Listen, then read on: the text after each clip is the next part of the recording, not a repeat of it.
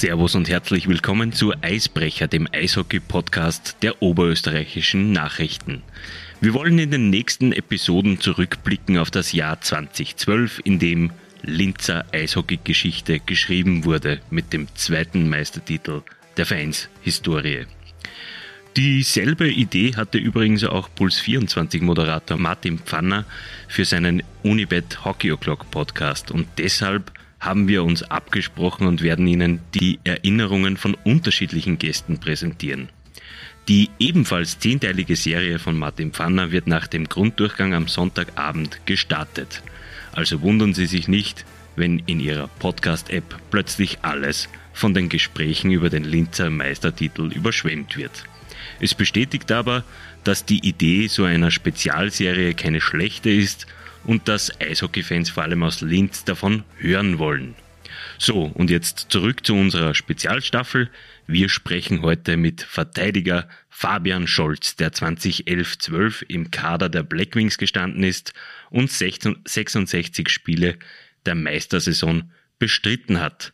Dabei gelang ihm ein Treffer sowie fünf Vorlagen. Wenn man auf Elite Prospects nach Fabian Scholz sucht, steht da der Status Retired, also Karriereende. Nach insgesamt vier Saisonen in Linz spielte der in Zell am See geborene Verteidiger in der EBL für die Graz 99ers und Olympia Ljubljana, in der DL2 für die Eispiraten Krimitschau und in der Alps Hockey League für seinen Heimatclub Zell am See und zuletzt in der Vor-Corona-Saison 1920 für die VEU Feldkirch. Servus Fabian und danke schon einmal im Voraus für deine Zeit. Bevor wir über die Meistersaison sprechen, erstens, wie geht's dir? Und zweitens, stimmt das da alles, was Elite Prospects über dich sagt und schreibt? Ah, servus Markus. Danke, dass ich im Podcast dabei sein darf. Das ist eine Riesenehre für mich. Ähm, ja, das, was auf Elite Prospect steht, lügt nicht. Ähm, mein Status ist retired. Und ich habe jetzt in den Trainerberuf gewechselt. In den Eishockey-Trainerberuf? Richtig, ja. Wo bist du da aktiv in Zell am See? Uh, na, ich bin bei den Vienna Capitals, ähm, U14 Head Coach und mache auch die technische Ausbildung U14 abwärts und hilfe auch ein bisschen bei der U16 Akademiemannschaft mit.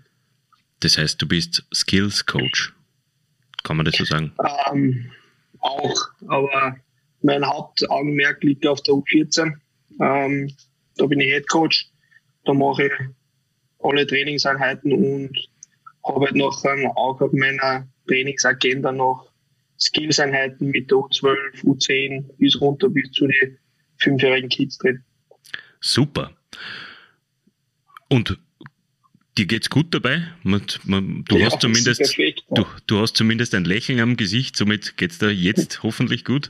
Ähm, Nein, es ähm, geht mir, geht mir sehr gut. Also, äh, obwohl die Corona-Situation natürlich für, gerade für die Nachwuchsmannschaft nicht einfach ist, ähm, können wir das in Wien da sehr gut ähm, handeln, sagen wir so. Und es läuft sehr gut. Ja. Sehr gut. Dann gehen wir über zur Spielzeit 2011-12. Wenn du an diese Saison denkst, was kommt dir da als allererstes in den Sinn? Ähm, ja. ja, der meiste Titel natürlich. Nur meine allererste Erinnerung war, ich war da gerade beim Bundesheer ähm, in der Vorbereitungszeit. Und dann habe ich einen Anruf gekriegt von einem Mitspieler und haben so gesagt, wir haben jetzt da einen, der ist 1,90 groß und hat einen Schuss mit 200 km/h Handgelenkschuss. Und dann haben wir so gedacht, das kann es ja nicht geben. Dann bin ich nach Linz gekommen und dann gleich im ersten oder zweiten Training hat mir der Brian am Fuß geschossen und habe ich gewusst, wie fest er schießt. Also, das ist eine von meinen ersten Erinnerungen von der Saison. Äh, der Brian hat damals sein Debüt für die, also, oder ist frisch nach Linz gekommen. Mhm. Ähm, vor der Saison gab es einen Umbruch bei dem Blackwings. Trainer Rob Daum hat von Kim Collins übernommen, den du ja auch noch erlebt hast. Äh, Größen ja. wie Rob Shearer oder Brad Purdy haben den Verein verlassen. Statt ihnen kamen Importspieler wie Curtis Murphy, Adrian Wiedemann, Danny Ehrman, Rob Heisey und Mike Golette und einige junge Österreicher. Wie sehr hast du diesen Umbruch gespürt? man hat gleich gemerkt, also von Anfang an, dass der andere Wind jetzt im Verein und in der Mannschaft will, weil extrem viele neue Gesichter dabei waren. Und natürlich auch durch, durch den Rob eine ganz andere Philosophie ähm, reinkommen ist in die Mannschaft und auch von der Mannschaft sehr gut gelebt worden ist. Also das war schon ein mega Umbruch, muss ich sagen. Wie hat euch Rob Daum auf die Saison vorbereitet? Man hat ja damals immer gehört, dass jeder individuelle Hausaufgaben für den Sommer erhalten hat. Stimmt es? Mhm. Ja, also eben, der Rob hat viel, also mit mir vor der, also eigentlich direkt nach der Saison habe ich mit einem Gespräch gehabt und er hat noch einen, uns Spieler darauf gebrieft, dass wir zum Tor haben, beziehungsweise was er ähm, was er sich erwartet nachher für, für die kommende Saison. Aber die Hausaufgaben haben nachher erst angefangen, so richtig, wo, wo wir nachher in der Vorbereitung drin waren durch seine verschiedenen Spielsysteme, Footchecks, eigene Zone. Ähm, da hat er nachher schon mal der Kopf geraucht und dann haben wir schon mal wie in der Schule eigentlich das alles wieder lernen müssen, was er eigentlich verlangt hat. Wir haben am Montag den Podcast vom, mit Patrick Spanring aufgenommen. Hast mhm. du den zufällig schon gehört? Weil er hat ziemlich genau nein. dasselbe gesagt wie du. Nein, nein, gar nicht.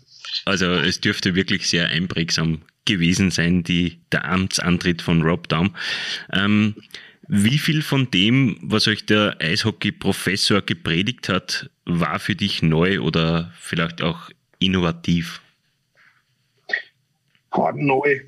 Es waren jeder Trainer, jeder Trainer hat seine eigene Philosophie. Und es gibt Spieler, die, denen taugt die Philosophie und es gibt Spieler, denen taugt die andere Philosophie. Für mich war die, die, so wie der Rob das Eishockey gelehrt hat, der hat das wirklich gelehrt, war für mich eigentlich so, wie man es, so, so perfekt, wie man es nur machen kann. Also, und deswegen hat das, glaube ich, nachher am Schluss also gut funktioniert weil alle Spieler immer das gleiche Ziel verfolgt haben und auch die gleiche taktischen Vorgaben. Also das war schon sehr beeindruckend. Gehen wir einmal in die Saison. Die Blackwings lagen während des Grunddurchgangs gefühlt fast durchgehend an der Spitze. Zwischenzeitlich hat man einmal in 14 aufeinanderfolgenden Spielen gepunktet. Wann war dir denn klar, dass in dieser Saison etwas ganz Großes passieren könnte? Äh, Zagreb Zwischenrunde, ersten zwei Spiele. Ähm, wir haben in der Vorrunde, ähm, glaube ich, waren wir 20, 25 Punkte fuhren. Und dann warst du in der Zwischenrunde nur mehr ein Punkt vorn vor Zagreb, die waren der Zweite. Und wir waren halt nachher, und das ist halt so ein Do-or-Die-Spiel gleich am Anfang gewesen von dieser Zwischenrunde, weil wir doch, ähm, sagen wir mal, dominiert haben, die, die Vorrunde noch in fährst du nach Zagreb, dann haben wir in der großen Arena in Zagreb gespielt, ausverkaufte Halle. Und das war schon so ein Spiel richtungsweisend, die musst du fast gewinnen, dass du auch in der Zwischenrunde nachher Erster bist. Also, und die haben wir nachher, glaube ich, 2-0 gewonnen. Oder naja, zwei Tore, glaube ich, geschossen hat, habe ich 2-0 auswärts. Und dann ist das Gefühl schon aufgekommen, okay, da kann heuer wirklich was Großes passieren, wenn man solche, wenn man solche wichtigen Spiele so souverän gewinnen. Es hat bis Mitte Jänner gedauert, dass man in zwei aufeinanderfolgenden Spiele ohne Punkte blieb. Es gab im Grunddurchgang nur sieben Niederlagen in 40 Partien. Entwickelt man da im Grunddurchgang durch solche Erfolge ein Siegergehen und kommt man in eine Aufwärtsspirale? Kann man das vielleicht so sagen? Ja, absolut. Also genau so ist es. Weil äh, umso mehr, umso mehr du gewinnst, umso mehr Selbstvertrauen hat jeder Spieler im kompletten Kader gehabt. Ähm, und man ist in jede Partie eingegangen, es muss schon, wir können jede Partie alles abliefern oder alles uns selber abverlangen und können jede Partie und jeden Gegner schlagen. Und das war nachher so, weil wir sagen, es hat Spiele gegeben, da waren wir, glaube ich, 3-0 hinten oder drei Tore hinten im dritten Drittel und wir sind rausgegangen und haben wir ganz genau gewusst, wenn wir das machen, was der Coach vorgibt und wir das auch umsetzen, dass wir die Partie noch drehen können. Und das haben wir, glaube ich, ein paar Mal sogar bewiesen. Ihr habt den Grunddurchgang, die Vorrunde quasi ähm, auf Platz 1 belegt, äh, beendet. Ähm, ihr habt die Zwischenrunde auf Platz 1 beendet, seid gegen den Platz 8 ins äh, Viertelfinale gekommen. Das war damals, waren das die Vienna Capitals, die sich erst, erst in der Qualification Round als Achter durchgesetzt haben am letzten Spieltag. Und trotzdem habt ihr gleich vor eigenem Publikum daheim nach Verlängerung verloren. Provokant gefragt, warum? Provokant gefragt, warum? Ja, man darf nicht vergessen, ähm, Wien war damals äh, qualitativ eine sehr gute Mannschaft. Also man darf, nicht, man darf nie vergessen, die Playoffs, die schreiben eigene Gesetze, da kann der Achte den ersten sweepen, haben wir in Schweden gesehen, nach einem Jahr drauf. Ähm, man muss einfach reingehen, die Saison fängt im Endeffekt bei Null an. Man spielt 54 Spiele, dass man bei den letzten acht dabei ist und dann fängt das alles bei Null an. Und da zählt es eigentlich nicht viel, ob Achter oder Erster oder ganz egal wer. Ähm, jede Mannschaft ist dann gefährlich, jede Mannschaft ist bei heiß und jede Mannschaft weiß, wenn sie zwölf Siege hat, ist Meister und sie wollen alles dafür geben und dann ist halt der Schuss nach hinten losgegangen ähm, aber ich glaube, dass wir nach einem Auswärts gleich wieder zugeschlagen haben. So ist es. Ähm, trotzdem die Frage, war es vielleicht ein Dämpfer zum richtigen Zeitpunkt für euch? Ja, Dämpfer. Glaube ich, glaube ich, dass eine leichte Watschen war schon, muss man sagen. Aber man darf halt nachher nicht viel drüber nachdenken. Ja. Playoff-Serien gehen lang, Playoff-Serien können bis zu sieben Spiele gehen. Sind so nachher gegangen. Also in der Serie haben wir mehrere Dämpfer erlitten, aber gute Mannschaften, so wie in dem Jahr, ähm, können das eigentlich wegstecken und können auch gleich beim nächsten Spiel wieder voll da sein und das Beste abrufen. Du hast es schon vorweggenommen. Die Serie sah nach der, nach Spiel 5 eigentlich so aus, als ob ihr das Ganze mit 4 zu 1 heimspielen könntet. Ihr habt dann wieder verloren äh, vor eigenem Publikum, dann in Spiel 6 das Phantomtor von Wien erhalten. Ähm, was sind deine Erinnerungen daran? Ich, ich habe es ganz genau gesehen, das, das hast du gesehen. Der, wer war das? Der Wiedemann. Ja, aber der Jonathan Fröhrlein schmeißt die Scheiben mit so einem Bananenschuss aufs Tor und die geht genau auf die Latten. Und äh, der Adrian hat genau den Schläger unter der Latten und die schaut von oben, von dem Winkel genauso aus wie die Scheibe drin. Aber die ganze Halle hat's gewusst. Kein Tor. Jeder hat's gewusst, kein Tor. Auch die Wiener waren komplett perplex und auf einmal kommt der Schiedsrichter noch einen Videobeweis aus und gibt Tor. Das war Wahnsinn. Ja. War, haben wir trotzdem überlebt. So ist es, war in dem Spiel zwar spielentscheidend, äh, Spiel 7 war dann aber eine relativ deutliche Angelegenheit. Ähm, was, was, äh, was ist da in einem vorgegangen? Weil erster im Grunddurchgang, erster nach der Zwischenrunde. Und dann könnte es passieren, dass man im Viertelfinale fliegt. Ähm, da steht doch sehr, sehr viel auf dem Spiel. Wie geht man in so eine Partie rein? so wie in jede andere Partie. Also ich glaube, ich glaube, jetzt da zu Gedanken gehabt hättest, was könnte passieren, wenn was, wenn du eins nur hinten bist, wenn du zwei nur hinten bist. Ähm, ich glaube, dass das wie jede Partie, wie, andere, wie jede andere Partie nehmen musst. Weil wenn du zu viel drüber nachdenkst, was könnte passieren, vergrabst. Der andere, der Gegner hat, hat nichts zum Verlieren auf Deutsch. Ähm, und der spielt, spielt den auch einen locker aus, aber nachdem die, in der Partie dann relativ schnell, glaube ich, zwei oder drei 0 ist da gestanden. Nach zehn Minuten, glaube ich, war das eigentlich die richtige Antwort auf das Phantomtor. Das ist da jetzt nicht so. Aber es hat auch geholfen, dass wir in der Eishalle bei uns ein Heimspiel gehabt haben, Halle rappelvoll. Also ich glaube, da sind sogar auf die, auf die Treppen gesessen. Also das hat schon geholfen auch. Generell die Frage, äh, weil es vielleicht da dazu passt, wie viel Glück braucht es deiner Meinung nach für so einen Magic Carpet Ride zum Meistertitel?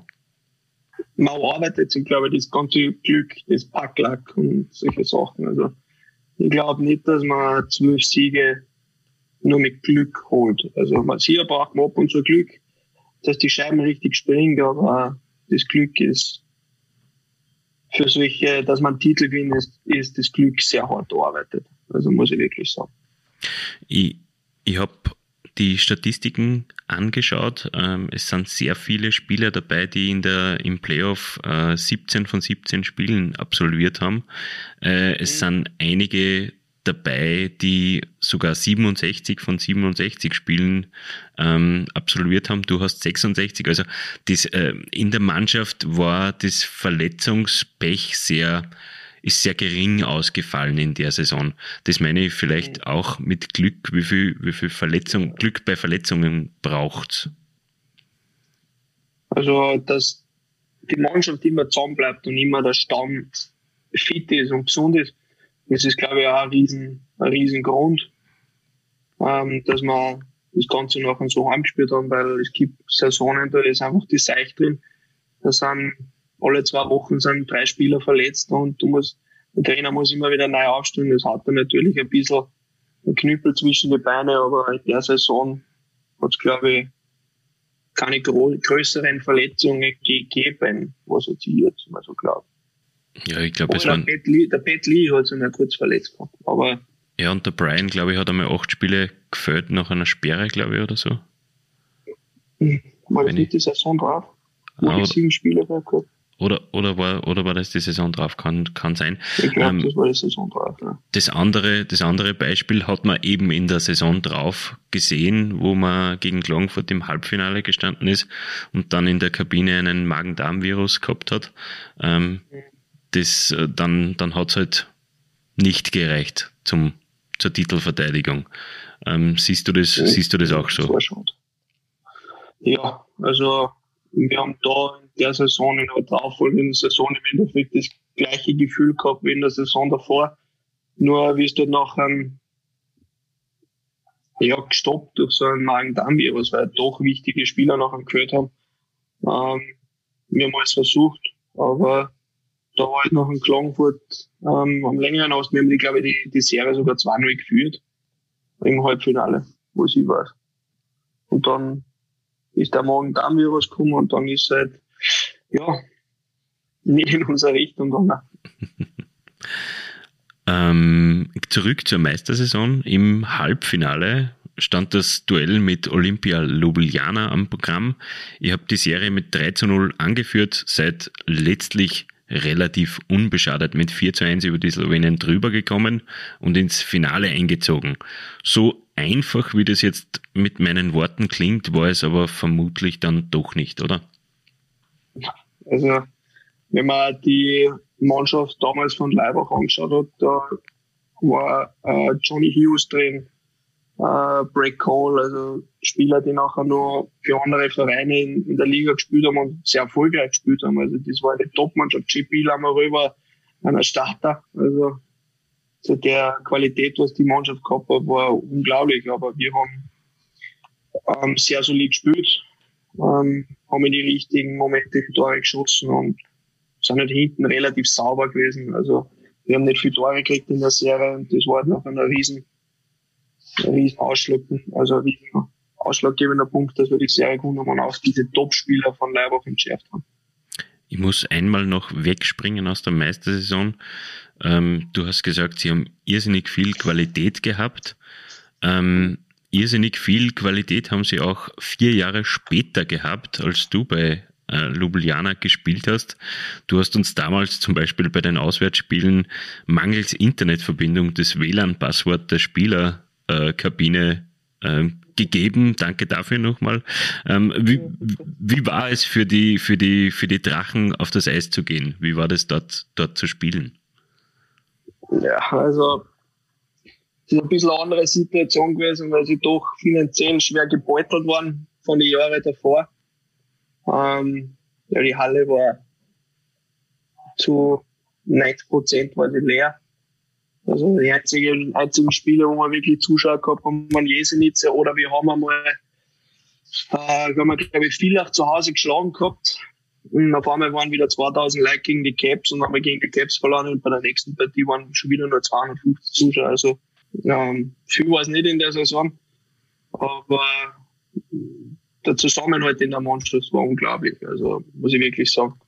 Und ja, ich glaube, wir haben zwei, mit unseren Siege zwei Trainer eliminiert, einmal in Graz und einmal in Sicke Schwer war, glaube ich, in Alba.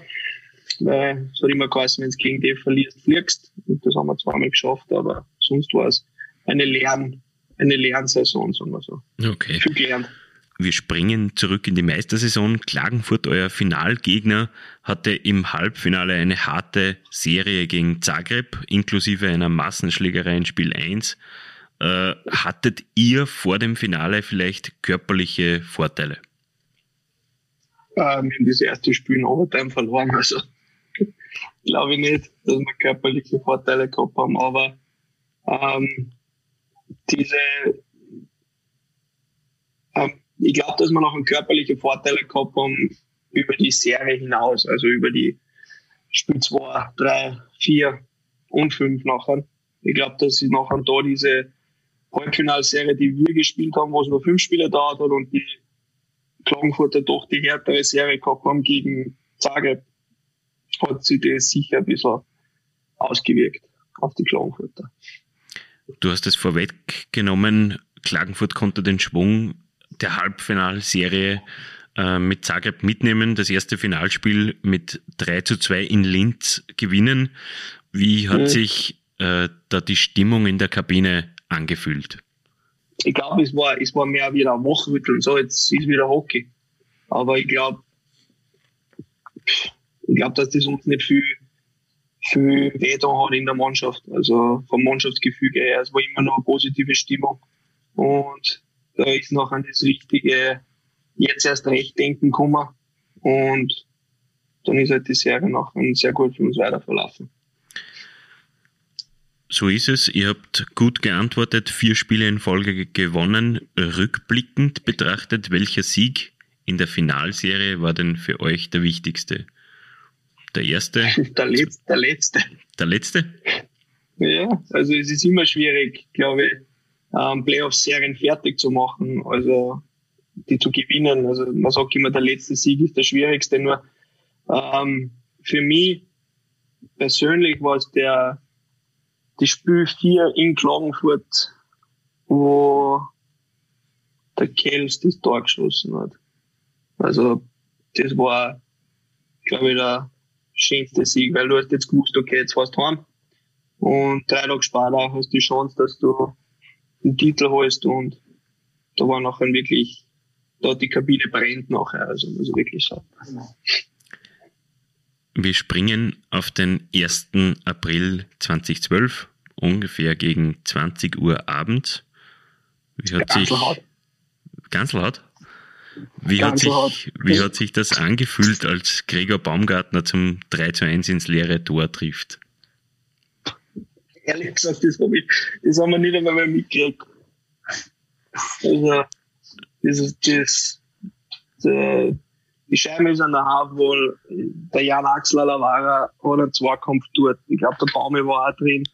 Und noch ein Spieler, dann springt die Scheibe runter zum, na, da ist der Jan Axel gewesen, er hat immer meinen Schläger in der Hand gehabt und kickt die Scheiben weg. Und wo der die Scheiben Richtung blaue Linie kickt und alle auf die Uhr aufgeschaut, eine Sekunde ist eigentlich schon alles gekupft. Also wir, haben das Empty nicht wirklich nicht mehr hingekriegt. Ich habe am Anfang glaubt 2-1. Aber am Schluss war es dann 3-1. Wann, wann bist du dann drauf gekommen, dass da vielleicht nur ein Tor gefallen ist? Äh, wo ich die Scheiben, ich habe diese Scheiben da gesammelt für diese Wand ähm, und schreibt drauf 2-1 und dann dann irgendwer zu mir gekommen, nein, nein, nein, nein, nein, 3-1, 3-1, 3-1. Und ich so, was? Ja, und das war dann, glaube ich, dreiviertel Stunde später. das heißt, da habt ihr den Pokal schon in Händen gehalten? Ja, da, da waren wir schon in der Kabine. Also ich hab da, ich, das Ergebnis ist im Endeffekt wurscht gewesen für uns alle, nur dass wir die Partie gewinnen. Ob das jetzt ein 1-0 war, ein 2-1, ein 5-1, war komplett egal. Hauptsache die Partie ist gewonnen generell hört man ja oft, dass man an so, solchen Tagen in der Früh aufsteht und man weiß schon, dass man, dass man was Besonderes erreicht auf dem Tag. Ähm, war das bei dir auch so oder wie kann man sich da diesen Tag des Spiel 5 vorstellen? Jetzt noch einmal, steht wieder ganz laut auf. Du, stehst der Früh auf und denkst da, das ist ganz eine komische Stimmung, also komisch, komisch positiv. Also man fühlt sich eigentlich gar nicht, das, das fühlt sich irgendwie gar nicht reell an und dann am Wege die Halle, Training in Video und dann ähm, schalten wir eigentlich in diesen Modus, was die komplette Saison schon war und dann nimmst du eigentlich diese Vorfreude und Euphorie ein bisschen aus, weil wenn du zu euphorisch, glaube ich, bist und ja, das Gewinner mal eh fix oder solche Sachen, geht der Schuss meistens nach hinten los. Und ich glaube, dass das auch vom Trainerteam und auch rundherum sehr gut ähm, gehandelt worden ist und dass nachher im Endeffekt der volle Fokus noch auf diese 60 Minuten war. Was halt nachher passiert ist, ist nachher der komplette Druck lässt ab und das hat auch, glaube ich, fast keiner von uns dieses Empty nicht noch mitgekriegt. Die Pokalübergabe auf dem Eis, die Feier in der Tabakfabrik, dann in die Innenstadt. Kannst du uns mitnehmen, wie du die Dinge damals miterlebt hast? Ja, also ähm, nachdem wir endlich einmal nach der Pokalübergabe und Feier am Eis ähm, den Weg in die Kabine gefunden haben, hat der Rob nachher noch ein paar ähm, emotionale Worte an uns gerichtet, ähm, was halt wirklich ja, super war und ein sehr mitreißend auch für, für den kompletten Staff, für alle Spieler. Es gehört auch so viel mehr dazu, zu einer Mannschaft. Es gehören nicht nur die Spieler meist dazu, auch alle im Office, Trainer, Betreuer, Masseure, Physiotherapeuten, Doktoren. Also ja, und dann ist halt die Meisterfeier so richtig losgegangen, wo, ich glaube, der Brauereichef von der Kaiser, die es fast lang gestochen hat. Ja, und dann halt es halt dahin gegangen. Und irgendwie habe ich halt nicht den österreichischen Pokal von der Staatsmeisterschaft in die Hände gekriegt. Und dann bin ich, der Spani, ich glaube, der Mitte war auch dabei und der Marcel Wolf rüber die Tabakfabrik, so dass ich es richtig sage. Ähm, ja, und dann ist das halt nachher weitergegangen. Es ist weitergegangen. Ähm, mir ist zu Ohren gekommen und, und an das habe ich mich eigentlich nicht mehr erinnern können. Ähm, man hat dir phasenweise sogar das Mikrofon entreißen müssen in der Tabakfabrik. Kannst du, du dich da noch erinnern? Mhm. Ja, ähm, ich habe unseren Sprecher, so wie ich immer sage, ich glaube, das Mikrofon immer entrissen und wollte dann immer irgendwas an die Fans richten. Und irgendwann habe ich dann einmal ein Mikrofonverbot gekriegt, glaube ich. Und beziehungsweise, ich wollte es gar nicht mehr hergeben, aber ich habe das nachher widerwillig abgeben, so dass er seinen Job weitermachen kann. Aber ja, man war halt, ich war jetzt sehr euphorisch oder alle, alle miteinander und haben halt eine riesen Gaudi gehabt und die Fans glaube ich auch. Aber ich glaube, sowas gehört auch dazu. Sowas gehört tatsächlich dazu. Es gehört aber auch dazu, dass man irgendwann einmal heimkommt. Was, was kann man da urteilmäßig irgendwie notieren oder, oder reden wir da vom nächsten Tag erst zum Mittag zum Mittagessen heimkommen?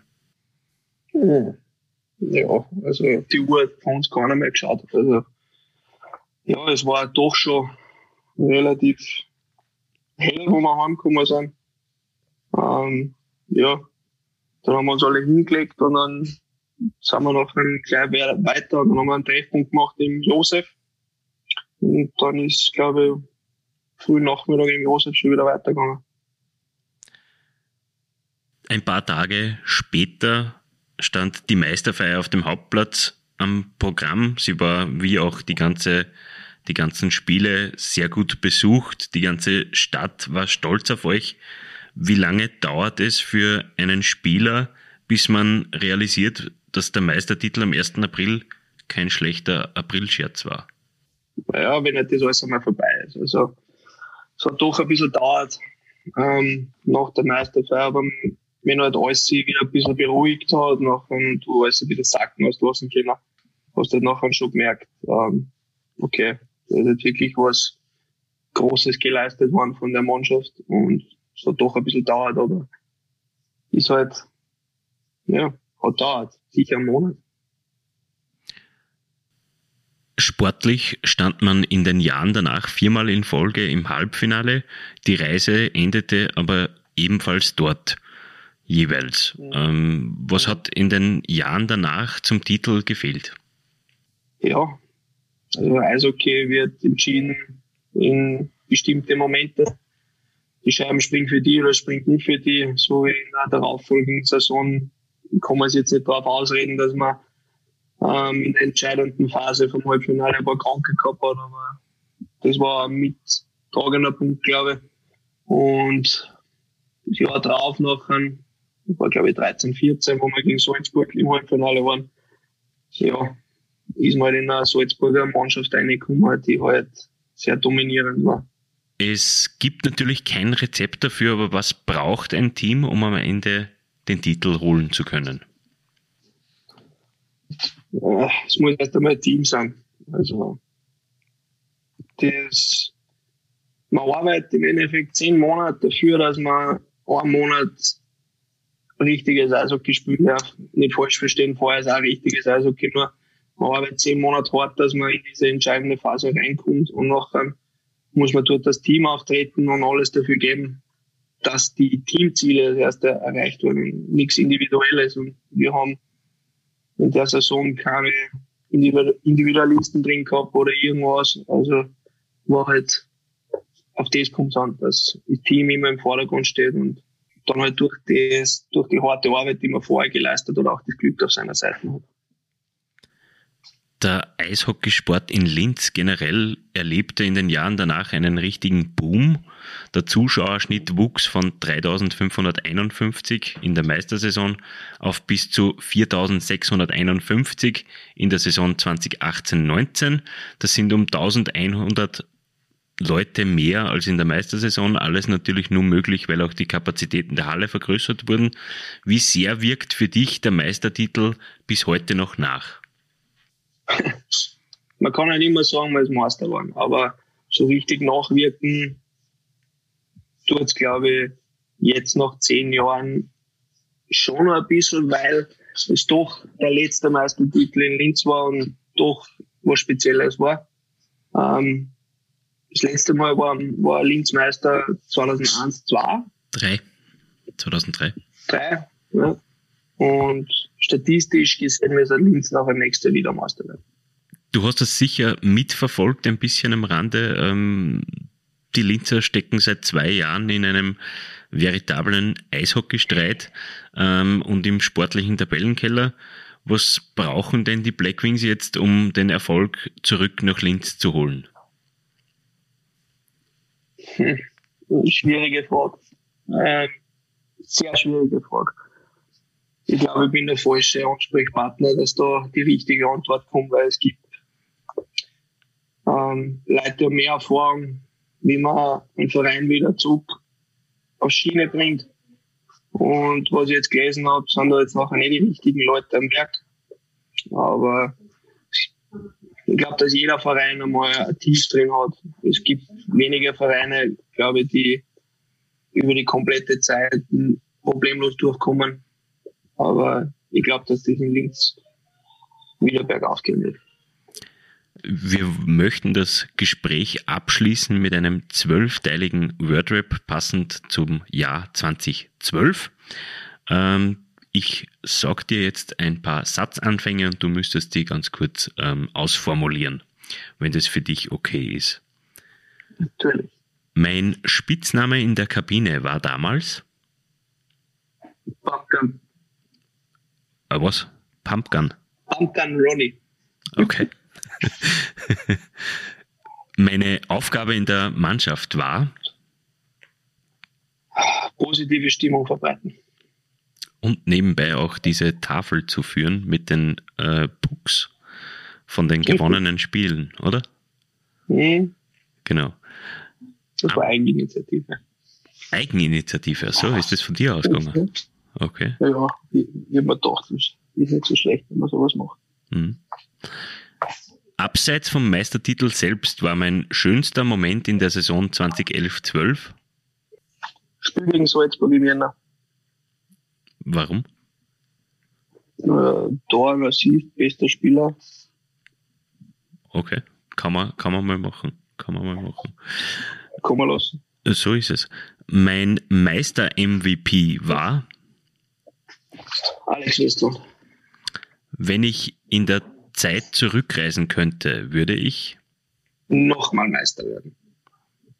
wieder genauso. Genauso. Die legendärste Ansprache von Trainer Rob Daum war, Äh, noch ein Meistertitel in der Kabine. der Topscorer bei der Meisterfeier war bei uns, Daniel Oberkofler.